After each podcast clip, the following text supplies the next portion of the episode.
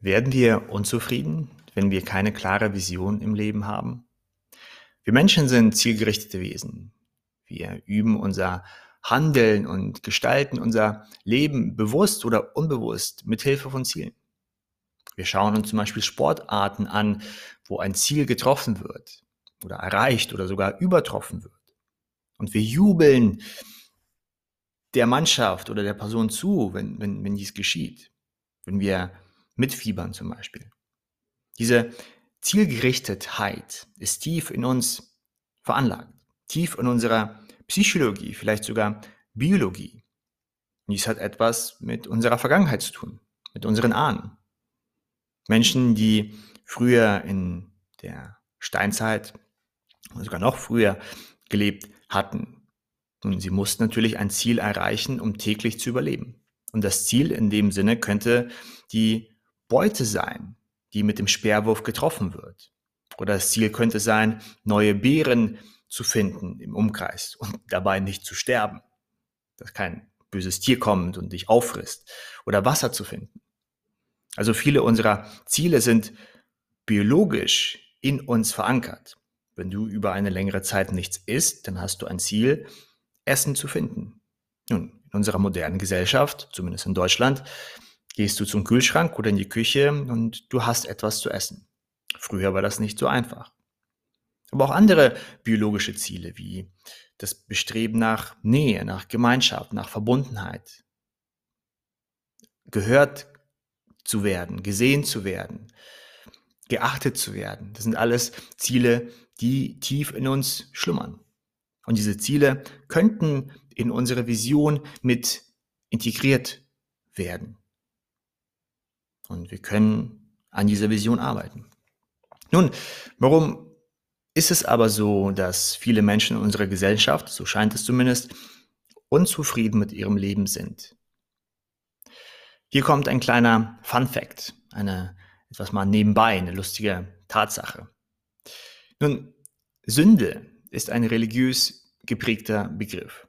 Und Sünde bedeutet eigentlich, dass der Weg, den man beschreitet, nicht mehr Gottes Weg ist. Man kehrt also von diesem göttlichen Weg ab durch zum Beispiel falsche Lebensentscheidungen oder Gewohnheiten. Und der Gläubige oder die Gläubige weicht also vom Ziel ab, von der Vision ab und sündigt damit. Nun, was der richtige und was der falsche Weg ist oder der göttliche oder nicht der göttliche Weg, nun, das wurde im christlichen Verständnis zumindest durch die Bibel und die Kirchengemeinschaft bestimmt. So hast du zu leben. Dann lebst du mit Gott. In der heutigen modernen Welt fällt diese Vision vom richtigen Weg mehr auf die Gesellschaft, auf die Medien, auf die Werbung. Das heißt, du hast eine Vorstellung von dem guten, tollen Leben, was du in Plakaten vielleicht siehst oder in Filmen und denkst, oh mein Gott, so müsste das Leben sein. Und viele Menschen, besonders im jungen Alter, orientieren sich daran. Und die probieren, diesen rechten Weg zu finden, wo sie dann erfüllt werden und glücklich und zufrieden und auf irgendeine Art und Weise angekommen.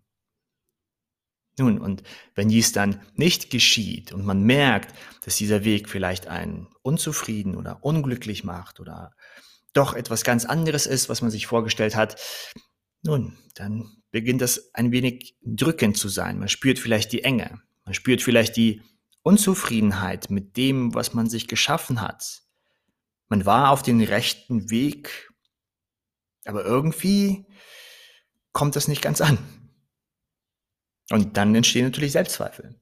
Ist etwas falsch mit mir? Ist etwas falsch mit meiner Erziehung, mit meinen Werten, mit der Gesellschaft? Kann ich es nur nicht und andere können es nur. Und die Selbstzweifel kommen hoch und kommen hoch und kommen hoch und führen auch in bestimmten Fällen zu Überforderung. Und diese Überforderung kommt nicht nur durch diese ganzen Fragen, die man sich dann stellen muss, wenn man diese Unzufriedenheit spürt. Und diese Überforderung kommt auch weil man für sich ja dann auch einen neuen Weg finden sollte. Denn wie gesagt, wir Menschen sind zielgerichtete Wesen. Ohne Weg zu sein, Also nicht zu wissen, was in dem nächsten Moment passiert, das mögen wir nicht. Das mögen wir zum Teil, das mögen wir ein bisschen. Dadurch können wir Spannung erfahren und vielleicht eine neue Perspektive gewinnen. Wenn du zum Beispiel in den Urlaub fährst und für dich nicht ganz planst, wie der Urlaub aussehen sollte. Nun, wenn du jetzt aber nackig in den Dschungel geworfen wirst, ganz alleine, dann findest du das ein wenig doch zu viel Ungewissheit und du weißt doch nicht, was passiert. Das heißt, wir brauchen ungefähr eine Vorstellung, wie es weitergeht. Wenn zum Beispiel eine Person entlassen wird und nicht mehr weiß, wo das Geld herkommen soll, dann führt das zu inneren Anspannung und Unruhe. Das heißt, wir brauchen mit Hilfe der Ziele und der Vision, die wir in uns bewusst oder unbewusst tragen, nun mit Hilfe der Ziele schaffen wir für uns eine Art Weg, eine Art Vorstellung, wie die Zukunft denn ungefähr aussehen wird. Dass wir eine bestimmte Sicherheit und Gewissheit haben. Nun, und in der heutigen Zeit liegt die Verantwortung nicht mehr bei den Religionen, uns diesen rechten Weg zu widmen. Die liegt noch nicht mal bei der Gesellschaft oder Medien oder Werbung.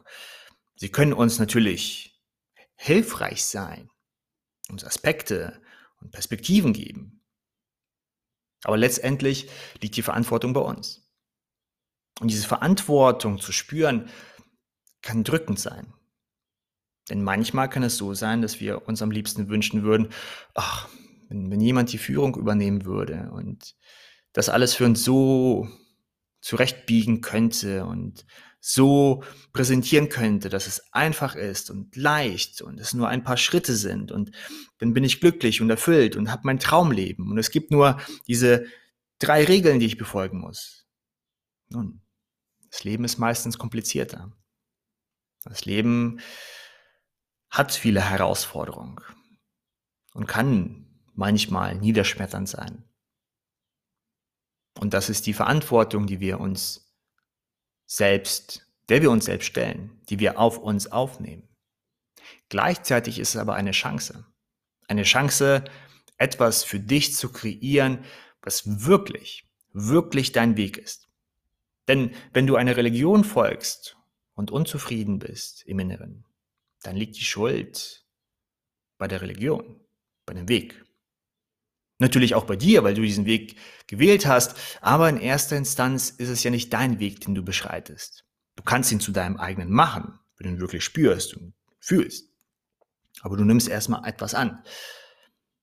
Und genauso ist es mit der Gesellschaft, mit den Medien und mit der Werbung. Wenn du eine Vorstellung hast, das ist mein Traumleben und so sieht es aus, und dann probierst du alles, um in diese Richtung zu gehen und diesem Weg zu folgen, den rechten Weg, um dort anzukommen. Wenn du aber, und wenn es dann nicht gut geht, dann kannst du sagen, naja, die, die Medien, die Werbung hat mir was vorgegaukelt. Das ist doch nicht so schön, wie ich dachte. Wenn du aber für dich selbst Schritt für Schritt an deiner Vision arbeitest und Schritt für Schritt diese zusammenbastelst, auch für dich neu entdeckst, auch herausfindest, was du tief im Inneren wirklich magst, was vielleicht nicht 100% konform ist mit anderen Wegen, die andere Menschen beschreiten, und denkst, hey, das erfüllt mich tief im Inneren und ich möchte mich weiter in diesem Bereich entwickeln. Nun, dann ist es dein Weg. Dann ist es deine Vision, die du geschaffen hast und du wirst merken, je klarer diese Vision ist, desto besser fühlt es sich an, wenn du auf dem rechten Weg bist, diese Vision zu verwirklichen und ihr zu folgen. Und du wirst auch spüren, wenn du abweichst, wenn du Dummheiten machst, wenn du zu lange vom rechten Weg sozusagen abweichst. Und den rechten Weg hast du für dich bestimmt. Darum ist das Gefühl der Unzufriedenheit, wenn man sich nicht auf ihm befindet, auch okay. Ich hoffe, ich konnte dir mit, diesen, mit dieser kurzen Audioshow ein paar neue Einsichten geben, ein paar äh, Erkenntnisse vielleicht über deinen eigenen Weg. Und denk dran, mit der eigenen Vision zu arbeiten ist zwar eine große Verantwortung, es ist aber auch eine Chance.